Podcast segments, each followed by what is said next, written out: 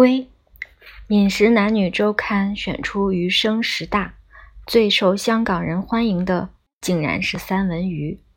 我再三警告过大家，这种鱼的鱼肉颜色一直保持鲜红，即使腐坏也不变，又闻不出异味，所以吃时要非常非常小心才行。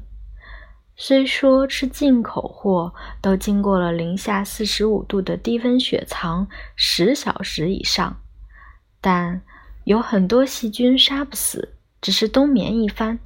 加大量山葵杀菌较为妥当。在阿拉斯加、挪威和苏格兰产的三文鱼较为上等。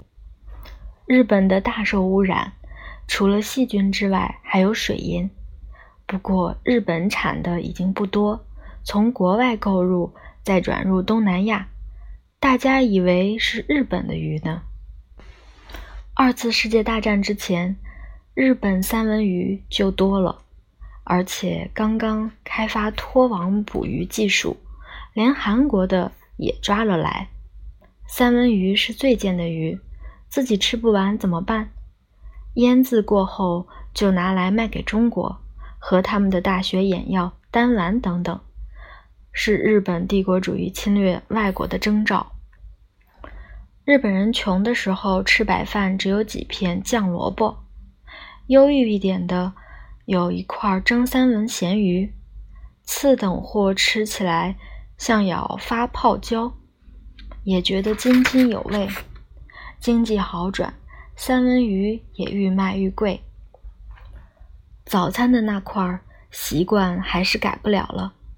没有三文鱼的日子，日本人会哭泣。就算怎么爱吃，他们还是不敢把三文鱼当刺身。上等的寿司铺中绝对没有卖这一味的。有三文鱼出售的，多卖给外国人。这也证明了这是一家吃不过的铺子。我对三文鱼有偏见。觉得有阵不愉快的味道，所以绝不会吃。腌过的还可以接受，但只选最肥的部位。大家以为鱼腩最肥，其实更肥的是鱼腩底下那条边儿，叫做腹筋。驻地鱼市场能看到，一包包卖，很便宜，连一般的日本人都不会欣赏之故。各位不妨试试。